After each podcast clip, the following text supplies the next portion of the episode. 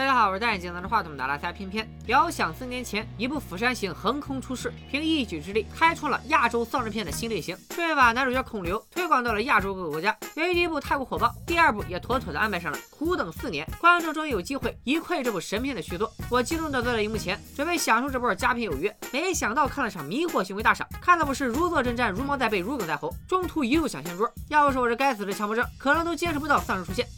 书接第一部。丧尸危机爆发后，人们纷纷跑路。男主人公小白是一名军人，他开车带着姐姐、姐夫和外甥，沿着一条僻静的小路，准备乘船前往日本。路上，他们竟偶遇了几个求救的人，但此时饱受惊吓的小白一家已经分不清眼前的求助者是人是鬼。小白也很纠结，想帮忙，又怕万一引狼入室，犹豫再三，还是没有帮他们。不过，相信大家也看出来了，这几位后面肯定还有戏。一家人终于到了船上，以为这下总算安全了吧？没想到船上潜伏了个被咬过的人，眼瞅着要发病了。前面小白提到，船马上就要到日本了，我还专。门去查了一下，从釜山到日本轮渡比较合适的路线是从福冈港上岸。这条路线怎么着也得走十多个钟头。这次潜伏期怎么这么长？当年孔刘马龙锡被感染，可没留这么长时间说遗言，是他们不配，还是这位患者氪金续命了？这种时候就体现出健康宝的重要性了。上船前出示健康宝，中高风险地区来的一律拒载不就完事儿了？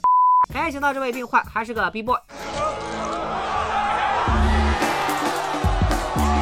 一个高难度地板动作开启了人传人模式，船舱里的乘客无一幸免。无力至为零的小白姐姐和外甥也光速下线。看得出来，本来想在这儿煽一把情，外甥被咬了，姐姐不离不弃，最后自己也遭了殃。但是看着进度条，哥，这才刚演十分钟，我都不认识这一家的，你让我怎么感动？煽情煽太早了吧？Two thousand years later，煽情桥段终于告一段落。祸不单行，又传来日本拒绝接收韩国难民的消息，轮渡只好临时改到香港。就这样，小白和姐夫以难民的身份在香港蜗居了四年，处处看人脸色，过得闹心巴拉的。这天，一个美国老板找来小白和姐夫，还有另外两个人，让他们四个涉险回到韩国，去取回被遗弃在那里的两千万美元。事成之后，每人可分得二百五十万美元。是的，人均二百五。小白一开始觉得这活太危险，但姐夫觉得只要钱能给到位，冒一次险也是值得的。两人就要钱还是要命，毫无逻辑的吵了一架之后，又毫无逻辑的接受了任务，最终毫无逻辑的坐上了回韩国的船。啊，真香！哎呀。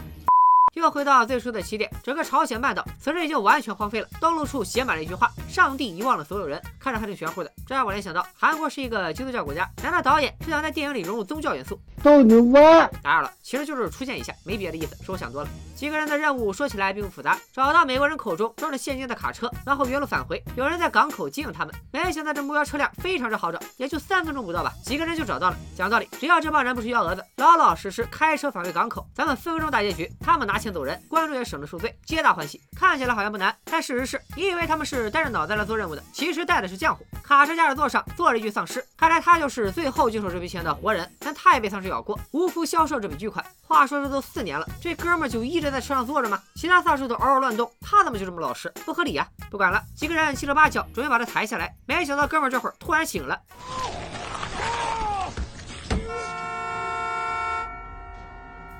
还记得釜山行的设定吗？丧尸对声音和光线十分敏感，一般夜里都不怎么折腾。这一阵嘶吼惊动了整个城市的丧尸，小白情急之下还开了一枪，雪上加霜啊！朋友们，正儿八经的一大波丧尸即将来袭，大家睁大眼睛别走神。半个小时过去了，导演终于要整花活了。小白一行人赶紧开始跑路，屋漏偏逢连夜雨，还有人在背后捅了他们一刀。一位无名英雄向小白的车发射了一颗照明弹，再加上刚才那波噪音，整个城市听力和视力没毛病的丧尸估计都跑了过来。开车的那位一脚油门，在丧尸群中杀出一条血路。等等，小白怎么被甩出来了？显然主角都单线就直说，而小白一干人等的迷惑行为早就被一对姐妹花目击。他们看小白长相，呃，不是，呃，面相还可以，大发慈悲，伸出援手，开启了《速度与激情》章节。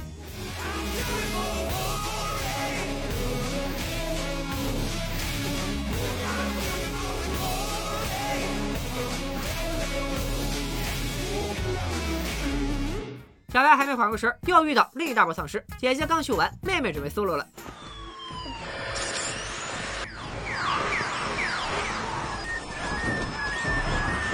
是不是看着挺开心的？说实话，我也看着挺过瘾，就是有点为孔刘马东锡不值。一个玩具车就解决了这么一大帮丧尸，朝鲜半岛至于沦落至此吗？接着，姐妹俩带小白来到他们的家，这一家一共四口，妈妈、爷爷和姐妹俩。小白和妈妈碰面了，才发现原来这就是四年前他没有去救助的那一家。是不是感受到了世事无常？是不是感受到了造化弄人？是不是感受到了编剧强行 callback？这一家人居然就在这种艰难环境中生活了四年，爷爷看起来有点疯疯癫癫的，总说北约会派一个叫王铁柱的少校来救他们。一直在这地儿待着也不是办法。小白向他们透露，卡车上有卫星电话，他们可以趁夜把卡车抢回来，再到港口跟接应的人会合。先来看看跟小白分开后姐夫那帮人的后续，也不知道发生了啥，就剩姐夫一个人躲在车厢里瑟瑟发抖。相比妹妹的玩具车，这边解救姐夫的设备就属于成年人的玩具了。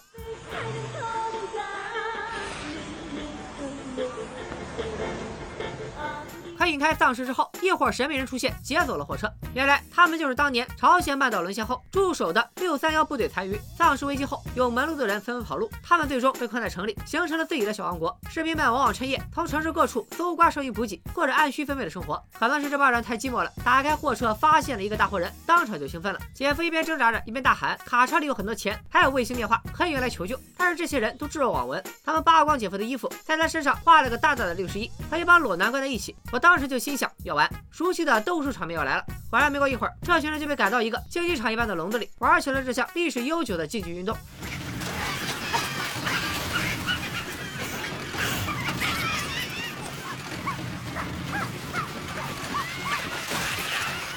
当然也还是有少数脑回路正常的人。一个小喽啰发现了货车里的大把现金，通知了留守部队的指挥官。指挥官在这个破地方待的都抑郁了，都准备要开枪自杀了。一听说有钱，瞬间精神了。后来又接到老美打来的电话，不管是谁找到了那笔钱，只要找到了就能拿走一半，还有人接他们离开韩国。听了这话，指挥官更精神了，说啥也得把这事搞定啊！再看小白他们这边，终于挨到太阳落山，一群人向着六三幺部队的营地出发了。妈妈留守在营地外围控制货车，小白就到里面找姐夫。但根据我的推理，小白这一顿折腾八成是白费，毕竟我到现在也没记住姐夫叫啥。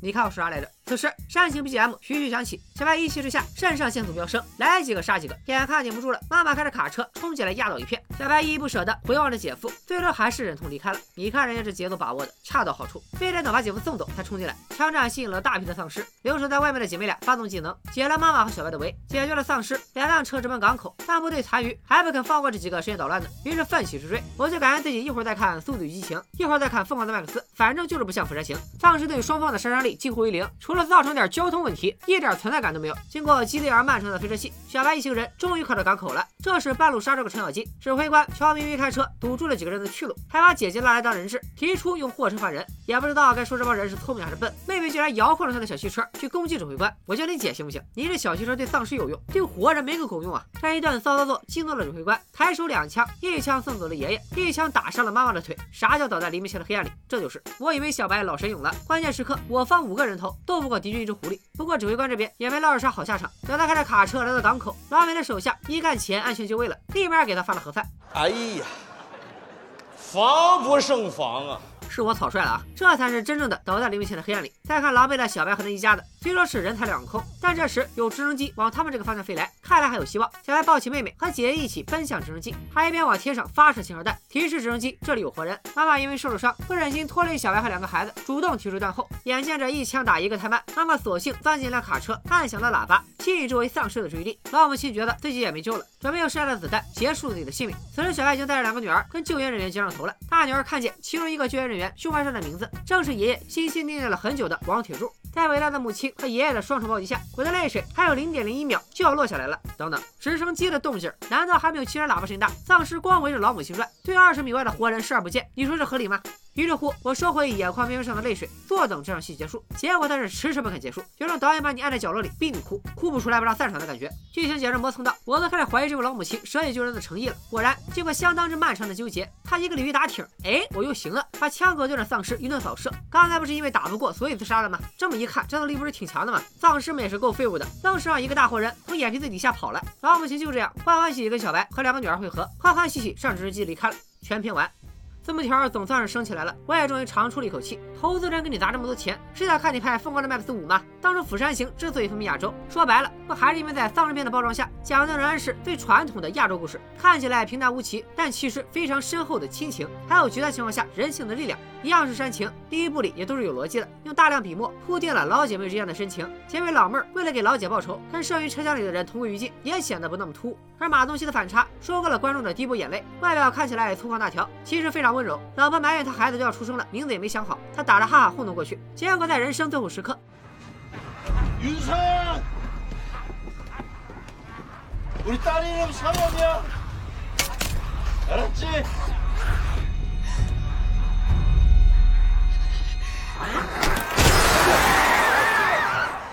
原来老马早就想好了女儿的名字，像宝贝一样含在嘴里，不舍得吐露，直到现在才能说出来。孔刘的这条线更是催人泪下，一路上经历的险阻足以证明他对女儿的爱。最后为了能让女儿生还，他也是心甘情愿跳下。火车。一直消失情的名场面，他脑海里最后的画面仍然是他抱着出生的女儿。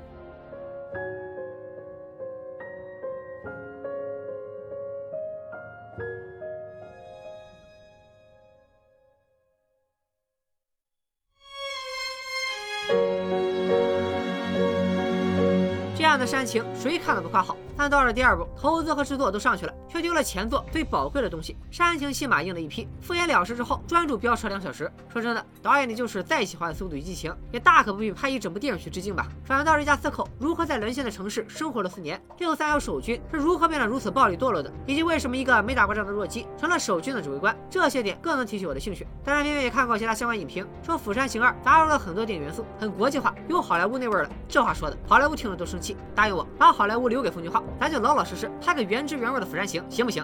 好了，今天就聊到这里。本来这个片子是写过图文的，但还是觉得不做个视频吐槽一下，心里憋得慌。咱们下期再见，拜了个拜。